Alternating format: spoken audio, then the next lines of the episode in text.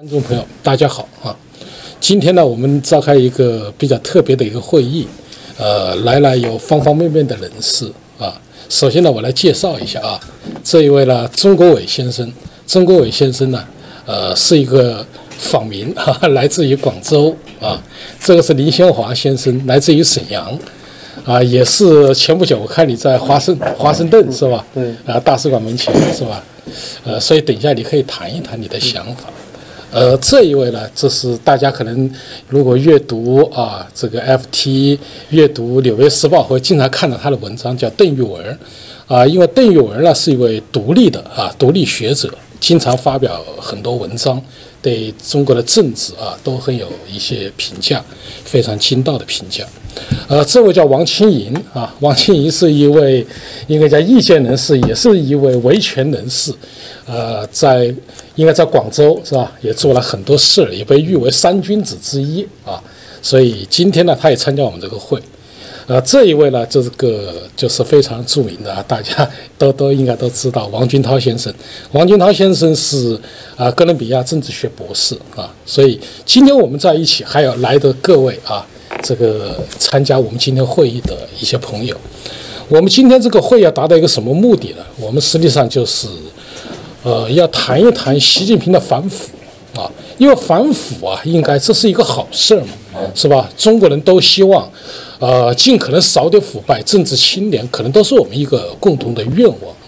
那么，习近平从上台以来，应该说力度还是很大啊，说是有一百多万啊，这个贪官污吏被拿下。并且呢，最高达到周永康啊，是吧？所以这个的额度还是很高的。那么我看到中纪委啊，包括一些最近的一些讲话，习近平说了，就是已经达到了压倒性的胜利、决定性的胜利。啊，当然有不同的评价，认为呢似乎已经到了一个顶峰了。所以今天呢，我们来谈一谈，也就是说，他的到底目前中共和习近平的反腐。呃，是不是达到了预想的效果？能不能解决一些具体的问题？因为我们说，就像三个代表一样的啊，你最终是不是为老百姓的利益，人民是不是满意，可能要从这个角度我们来衡量一下。呃，今天呢，我们分这么几步。首先呢，我想请啊呃林宪华先生啊和钟国伟先生呢，先介绍一下自己。啊，有什么冤屈，或者说他们的艰难的维权路程是个什么故事？然后呢，目前啊达到了一种，特别是习近平反腐以来，是不是问题得到了解决？我想呢，先你们说一下，然后我们再一起讨论一下，好不好？好，好，呃，各位朋友，各位观众，大家好，哎，我我叫宁先华，来自于辽宁省沈阳市，呃。我我们家这个案子比较简单。二零一四年，呃，沈阳市成立一个“四二五”专案组，在五月十六号把我抓起来因为当时我们家正处于这个动迁呃这个这个阶段。呃，抓起来以后呢，在这个五月三十号，我在刑事拘留，他们以这个寻衅滋事的罪名，我在刑事呃这个拘留阶段，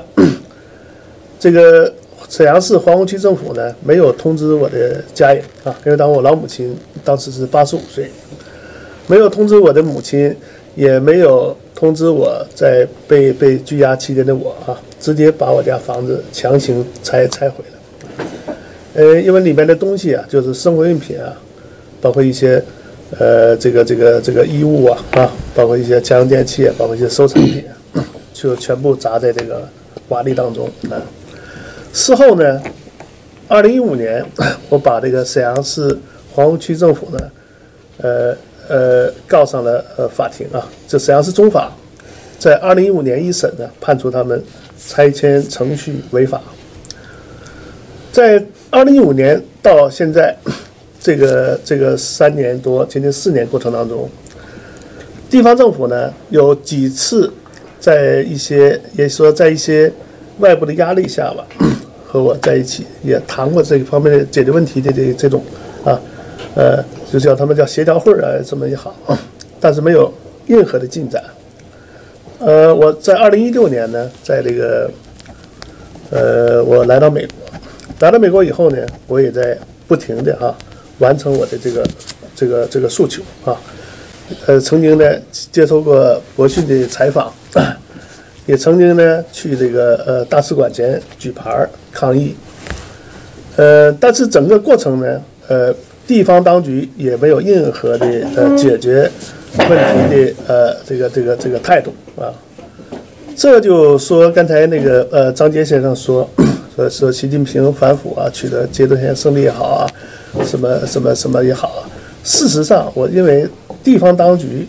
始终是置置于老百姓的生死于不顾啊。他们所谓的反腐，呃，只是说。形式上没有任何实质上的结果，啊，我想说的。呃，林先华先生，啊，我想问你的是啊，因为你刚才谈到了在二零一五年，嗯，你的房子就是因为那个地那个地段啊，说是要要拆迁，嗯，叫皇姑区吧，我记得啊，对，然后呢就没有通知你们，趁你不在的时候，嗯，就给你拆了，那么呃也没有任何补偿，嗯嗯，那么就是你跟。呃，我记得你的母亲应该今年有九十岁了。九十岁了，对对。就是说，你和你的母亲实际上就没有地方可住了。对对。最终你被迫来到了海外。对。成为一个海外访民。对对。呃，那么你刚才也谈到了，说你到现在为止，实际上你的问题，呃，没有得到任何解决。有没有这个当地的政府跟你们联系呢？嗯，呃，当时我在国内的时候。曾经这个呃，我在美国的这些朋友们，这个去呃纽约总领馆抗议的时候，可能递交了一封信，这样促成呢，外交部转到一个好像是一个呃一个信函，呃要求地方当局解解决我这个问题，这样就就要这样的话呢，就是沈阳市皇姑区政府呃呃搞了一个协调会啊，跟我谈了两次，谈了两次以后呢。呃，没有任何进展，他们态度很傲慢，就是，呃，这个事情发生以后，我几次找他们，他们态度非常傲慢，就是，呃，呃，你爱上哪告上哪告啊，我就拆你房子了，你爱上哪告上哪告，要你给我打官司，就是这种态度。事后呢，我跟他们在一起谈了两次以后呢，也是这样，就是说，呃，你呢，呃，这种情况不是说你一家啊，这个普遍性，我们呢。这个这个就这么处理了啊，你自己看着办吧啊，呃，所以说，呃，一直没有什么实质性的呃结果。前段时间我去大使馆去举牌以后呢，呃，当地国宝找到我家，找到我家呢，跟我母亲谈，我母亲已经九十岁了，是吧？呃，我离开以后呢，她自己一个人生活啊，呃。呃，我们家过去的条件我就不讲了，因为呃生活还是不错啊。那现在呢，母亲租了一个很小的房子啊，九十岁的自己在那孤苦伶仃的啊。呃，国宝找到他以后呢，也没有什么实际性的，就是说我们给你解决，给出的一个条件呢，还赶不上过去正常动迁的条件，更谈不上给我们家造成这么多损失，是吧？所以说被我我说你这种不是解决问题的呃态度，我要求呢，你们按照我的。呃，诉正常诉求啊，来慎重的来来考虑这个问题。呃，现在这个事情到现在差不多有呃接近两个月了，还没有任何的呃结果。因为我被他们骗了无数次了，这不是一次两次，起码呃七八次到十次以上。对。好，呃，我就想请王庆怡先生啊，因为您作为一个维权人士，那么刚才林啊林先生已经谈到了他的一些遭遇。房子白拆，现在九岁老母，您对这个事情您的看法是什么？呃，这个宁大哥呢，我是比较熟悉的。然后我来美国呢，宁大哥是帮了我很多忙。呃，那么他这个案情呢，刚才他讲的是比较粗，可能有些人、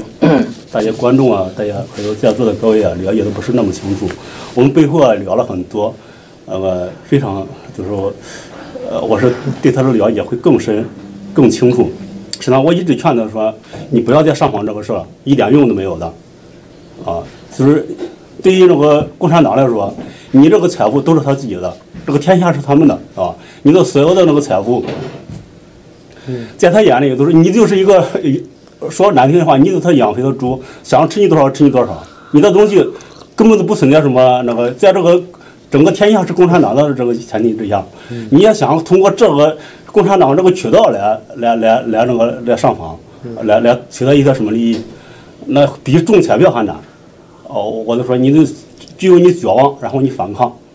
这个才是一个出路。这个你永远没有出路，无论你来到美国还是来到那个什么，在中国都没有出路啊。哎，我我们但是不排除极个别的中彩票的人，但是这种中彩票的几率是非常小的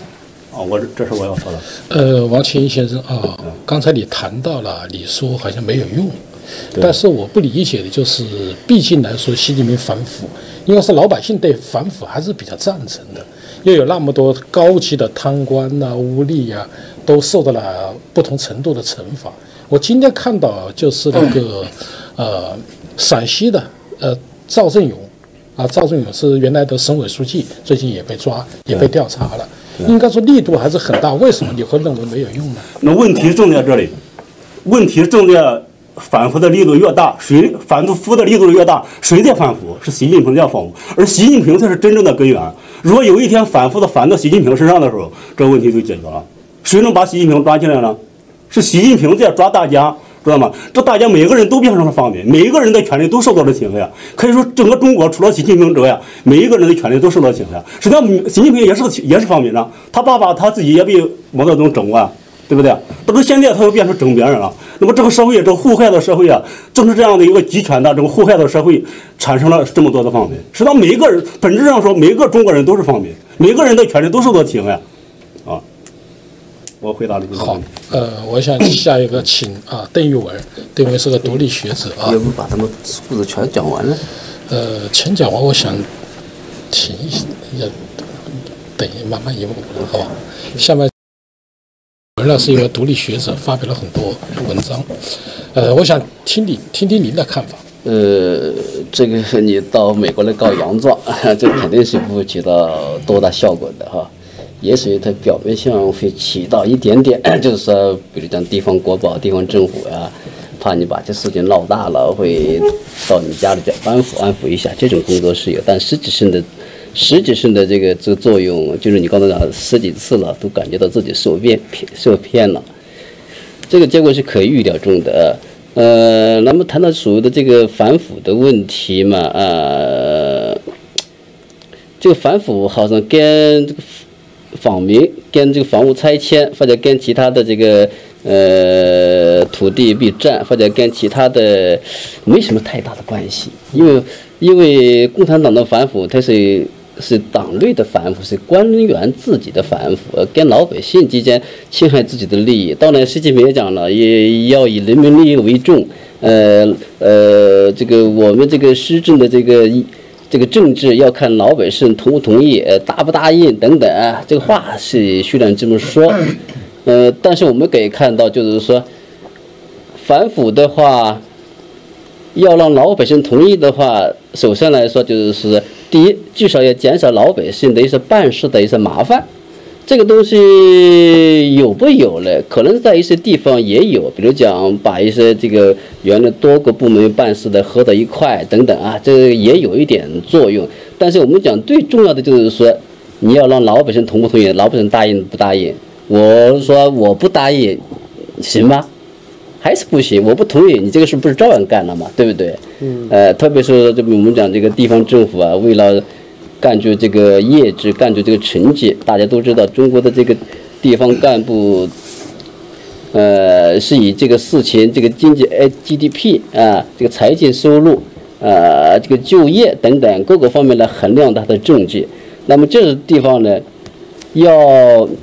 出成绩的话，就必须要大干快上啊，必须要拆一些老百姓的一些房子啊啊，所以说在这样一个情况下，就是说，如果腐败仅仅是一种权钱交易，而不涉及到所谓的就是说让老百姓真的是说办事方便，让真的是让老百姓说话算事，那那他那个反腐其实是官员自己内部的系，就是是自己系统的一个反腐，跟老百姓应该没有多大关系。呃，所以，呃，不要指望这个反腐会对改善老百姓这个待遇呀，改善老百姓的这个生活呀，或者其他方面有什么，就是说，就特别像你们你们这个访民这个，呃，各种各样的遭遇，我也看过很多，确实是有些是非常悲惨的啊。那如指望着通过习近平说，哎呀，这个是今天，或者说是。今天抓，呃，把沈阳的一个参官抓了，明天把这个上海的或者把北京那个参官抓了，那我的这个事情是会好，是不是？那个接任的官员就会解决这个问题，恰恰相反，接任的官员更不会解决这个问题，啊，为什么不会解决呢？很简单，因为这是上映的，是别人留下来的问题，我为什么要就是趟这趟浑水呀？我趟这趟浑水，这个如果是解决这个解决的好还还行，解决的不好，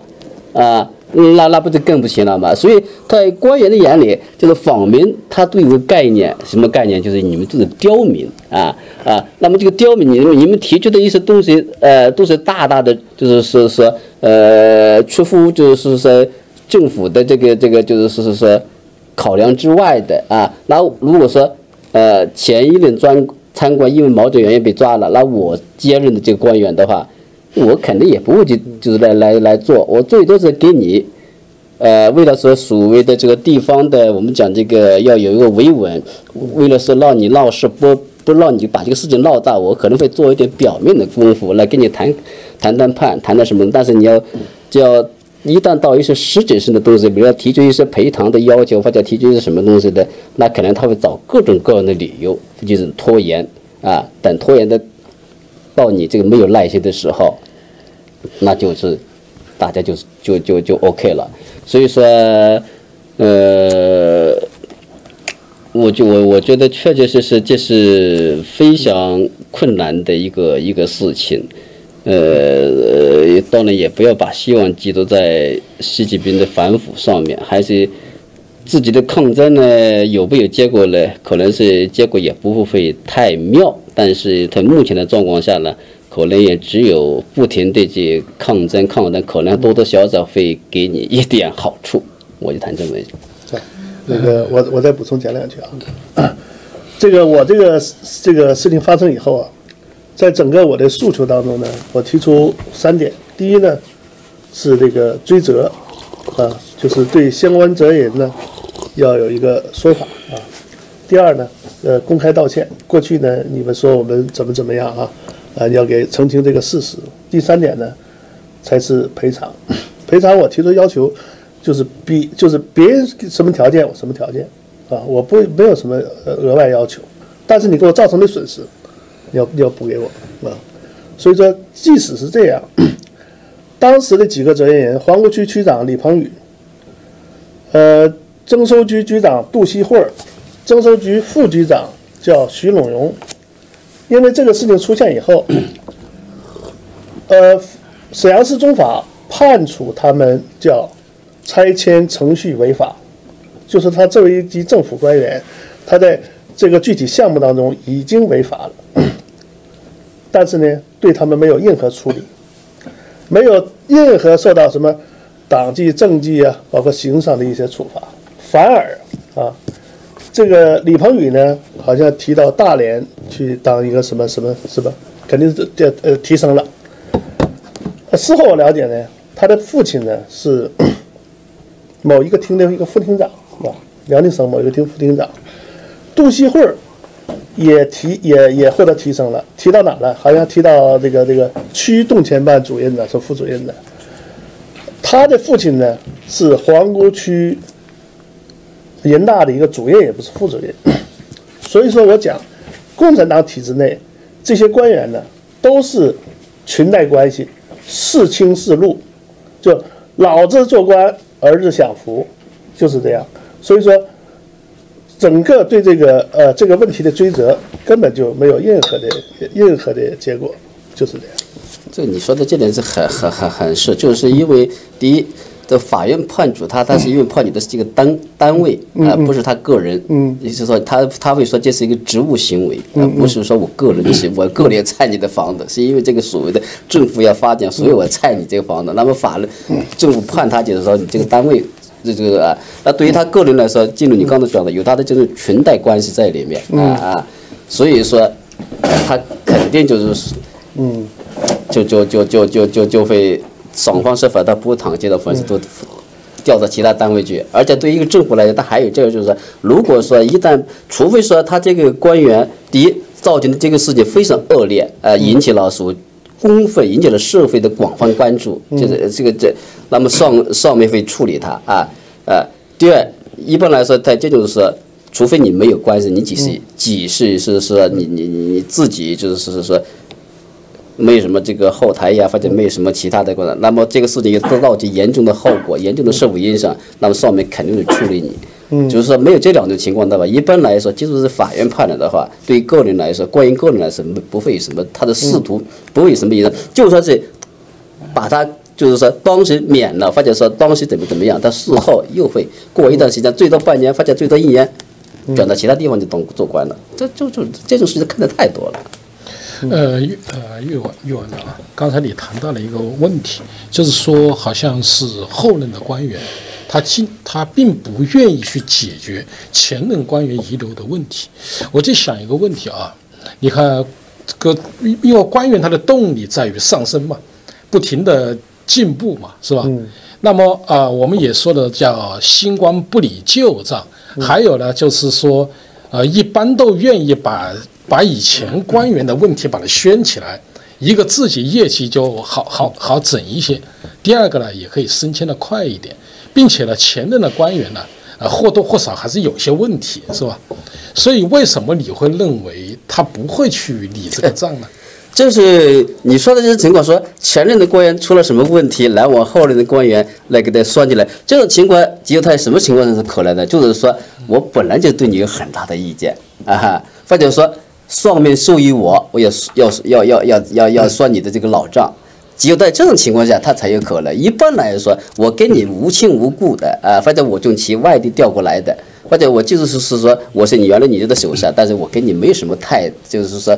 利益利害冲突，我为什么要去算你的东西？而且你你就你有可能到其他地方调到其他地方做官去了，咱们都是在官场官，就是说。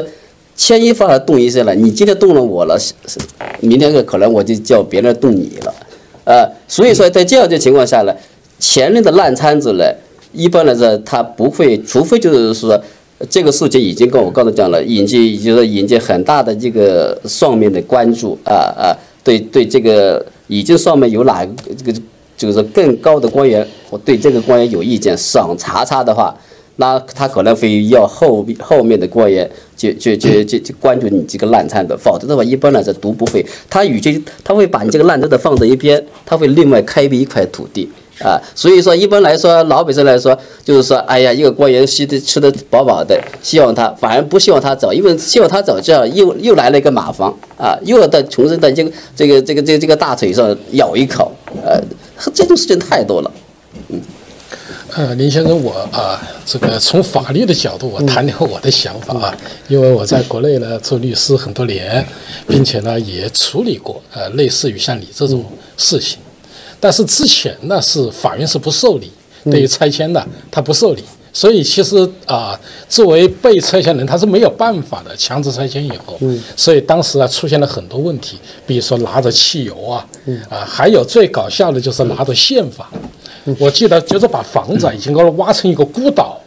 是吧？底下都是空的，就是他一一个。然后呢，这个这一对夫妻好像很硬吧，叫最牛钉子户，就拿着啊，重庆对，拿着宪法啊，我来保护自己。我有时在想，我说刘少奇拿着宪法都 都没解决问题，你这个是吧？嗯，肯定也解决不了问题。但是从你这个案子来说呢，从法律我认为是这样啊，就是因为你说发生在二零一五年，那二二零零四年。啊，二零零四年就拆迁，我说的是拆迁，哦，不，二零一四年，二零一四年是吧？二零一四年，对，二零一四年的应该说的法律有所变更，嗯嗯，啊，就是应该是四二零一啊，我记得二零一一年，就是就把过去的拆迁条例改为国有土地上房屋拆迁补偿啊，有个补偿条例，并且它规定了很多啊过程，比如说首先呢。啊，要进行评估是不是危房，嗯，并且评估还要开听证会，嗯，啊，其次呢，就是要，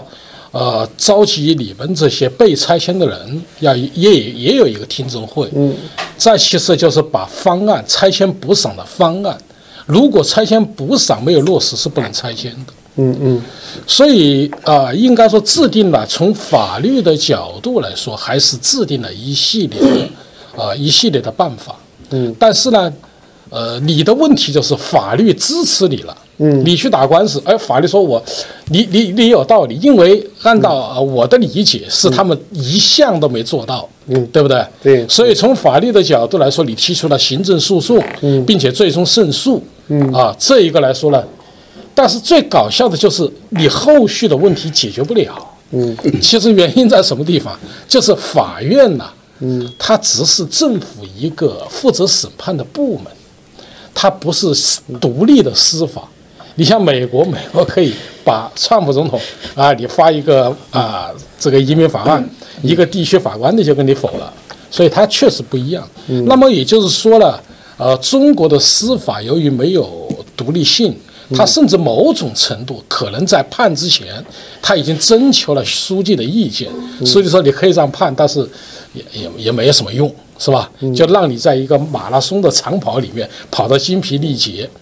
所以中国的司法看来通过法律这条路，呃，并不能保障你的权利。嗯，呃，所以我认为呢，就是如果我们有独立的司法，啊、那他当然他是可以对行政进行制约的。嗯，但是现在的问题就是党国党国嘛，它就是司法行政在一体。嗯，所以你的问题呢，就是拿到了一张啊叫法律百条，嗯，但是呢解决不了问题，并且这种事情太多，也就是每年法院都有突击的大会战，就是加强执行。原因是什么？因为法律他判决了以后没用，嗯，所以你这个问题呢，呃，就是说他还法律上。呃，你比其他的访民还是、还是要好一点，因为其他访民连法律这一关他过不了，但是呢，他给了你一个说、说法，但是呢，就是做不做在他了。嗯，所以从法律认证来说，你是没问题，因为你有法院的判决书，嗯，是吧？有理，但是呢，解决不了问题。嗯，到现在也没，最终你也被迫成为了访民。嗯。呃，关于这个问题呢，我觉得有必要从中国的政治生态，我们要进行一个分析啊。那么我就想请教啊，王军涛博士，您怎么看待啊林宪华先生的遭遇和习近平的反腐呢？对这个，其实我今天呢有个双重身份，一个是呢作为一个政学博士，我想从政治学所提供的政治架构的角度做一个分析；还有一个作为一个中国民主党主席呢，从一个反对党的角度来看。从政治学的架构来说的话，实际上任何一个问题都是在一个政治体中运行的。那么，比如说关于腐败的定义问题，现在中国共产党反腐主要把反腐败定义为一个权钱交易或者这个不正当的接受了一些钱的交易，但实际上我们从法国人说的绝对权力导致绝对腐败来说，其实腐败是滥权。是，就是说，他用他的滥用权力之后谋取自己的这一些好处。这个不当的好处，除了这个谋取金钱之外，包括为了自己的升迁，不惜践踏国法、党章。就是如果这个党真是一个，比如像我们来比较一下，像俾斯麦时期的德国，还有在日本明治维新时期的日本，他们那时候的政府呢也很强硬，也做了很多的这种很暴力事情，但是。你找不出来他们是包括秦国啊，就秦秦国在上升期的秦国，你找不出他是在法外做事情，他们基本是按照国法在做。但是刚才先华先生提供的例子说明什么呢？他们是在法外，就是共产党有法院。刚才这个谁也讲了，这个其实他可能事先问了这个书记，书记至少法官判的时候是应该说地方党委对这个问题是没有结论，如果有结论不敢这么判。那这个就说明什么呢？这个先华先生提供一个线索，他说习平反腐之后呢，也许啊，就这个先华没有说，也许当地的吃喝风被刹住了，宋礼请客宋礼峰被刹住了，但是他的那个权力关系网，那个亲朋好友之间，其实我们都知道，就是从政治学角度来，老百姓的亲戚的这个关系网才是腐败的真正的根源。那这个东西呢，就是说他们互相在保护一些利益。呃，玉文说的我也同意，就是其实这个利益，当它这个机构化利益时候呢，个人不承担责任，而他就是在为组织上做工作。我也其实早就，因为我跟访民打了十几年的交道，在纽约，我也帮试图帮他们解决问题，做了很多努力，也同时呢，也是试图跟中国政府利用我自己影响力跟中国做接触，也觉得政府政府机构中也是愿意帮他们解决，但最后实际上落实到最后谁出钱。其实就是个谁出钱的问题。那么我就发现他比七我我是参与过推动七十年代末八十年代初的中共那一场纠正历史错案的，那时候没有一个钱的问题，它就是一个。呃，给给你个证明就完了，访民又没有人说你是个坏人，它不存在一个证明的问题。他最后就是谁出钱呢？那时候出钱的时候，开始国家是拿国库给你补发工资，国库工工资补补发不够的时候，就安排你一个子女、两个子女就业，用这个东西来替代解决方案。所以这个事儿，但是现在访民的问题呢，我就发现，呃，也确实包括习近平办公室在那会儿访民做了一些拦车之后，习近平办公室甚至也做了一些安排，但是没有解决。而且一个都没解决，所以就说句到最后呢，就是一个，而且好像地方政府有的还做了一些姿态，但是就是因为谁出钱。那么我觉得先华这个问题呢，其实就涉及到什么？就是他们，我觉得地方政府在有个权力关系时候呢，他们可以用各种理由去推脱，他有的是制度内的理由。底下的官儿比上头的官儿，说实话，在很多方面，他们才是真正的刁民，他们能够对付上头的一些东西。即使上头想解决，他底下会找出一些理由。这个当然还有国委啊，这个还有这个谁呢？邱根敏呢？他们的案子我都比较熟悉，就是说，这我都帮他们做过他们的案子，所以呢，大家都都遇到这个问题。所以从政治学上看呢，我觉得习近平反腐没有触及到腐败的真正的根源，就是滥用权力。滥用权力就是腐败。把这个定义到这个上的时候，反腐就好办了。那个什么行贿受贿，那只是一些很直接的问题。第二个问题呢，大家要从反对党的角度来看，那我当然觉得说，如果中国只要不建立宪政民主，就这个问题其实不是个行政部门要搞清楚的，因为。行政部门，我早说，邓小平的时候，赵子阳这就认识到了，党政不能指挥经济，不能指挥科学，指挥科学研究和经济一定是瞎指挥。其实党政也不能指挥司法，因为对我来说啊，我自己在美国做了几个案件，因为我现在也帮着一些这个我们党员做案，就会发现司法比甚至比科研比这个。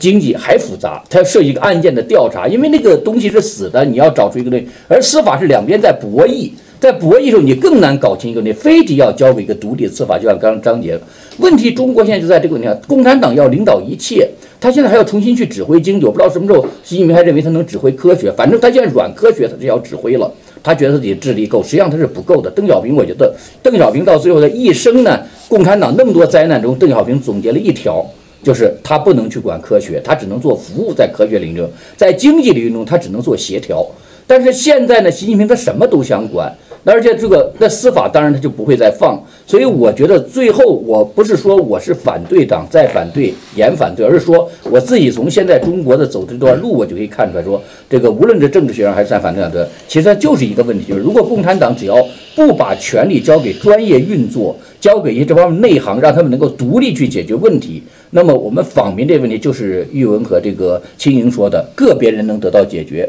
能得到一些缓解，但是在根本上头。是没有办法解决，而且解决这些问题过程会带出新的问题。比如说这个贪官，他是贪了个，比如说这个可能有人妨碍这个鲜花解决问题了，那么可能习近平震怒之下说把他给撤了，甚至给他判了刑。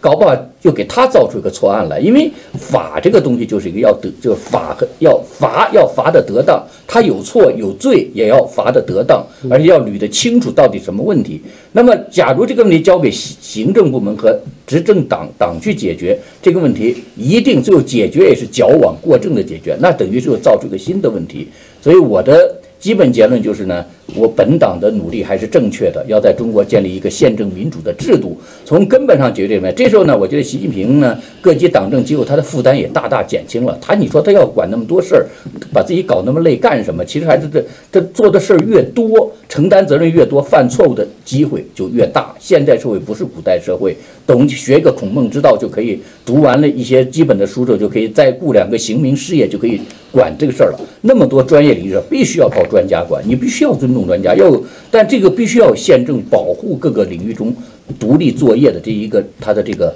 能力和自治的这个空间。我就说这么多先，好吧？我们可以往下看看。呃，刚才各位啊，关于呃令宪华先生的案件，大家发表了一轮意见。呃，其实我还是很同情习近平的啊，我觉得呢，这个。就跟那个同情川普差不多，就这个老头也不容易，是吧？这个这么辛苦，所有的事都揽在一起。你看他以前呢，刚刚十九大的时候，我觉得他身体还可以，但是最近我就发现他不停的读稿，不停的读稿。呃，我想可能身体精力啊，可能还是有一些，也就是说，他可能还是想解决一些问题，但实际上呢，他走到了一个误区。所以下一个我们讨论的方向呢，就是一个是啊，钟国伟先生的案件，因为他的案件跟您的案件又不同。我我等下再来说。同时呢，我们需要讨论的问题就是怎么去解决问题。啊，我们先是谈到了这种反腐有没有出路，下面呢，我们就来谈一下我们有哪些建议或者看法，或者说我们还可以放广，就是说，目前二零一九年也是一个非常啊不同寻常的一年，中国怎么才能够，或者我们给习先生有什么建议？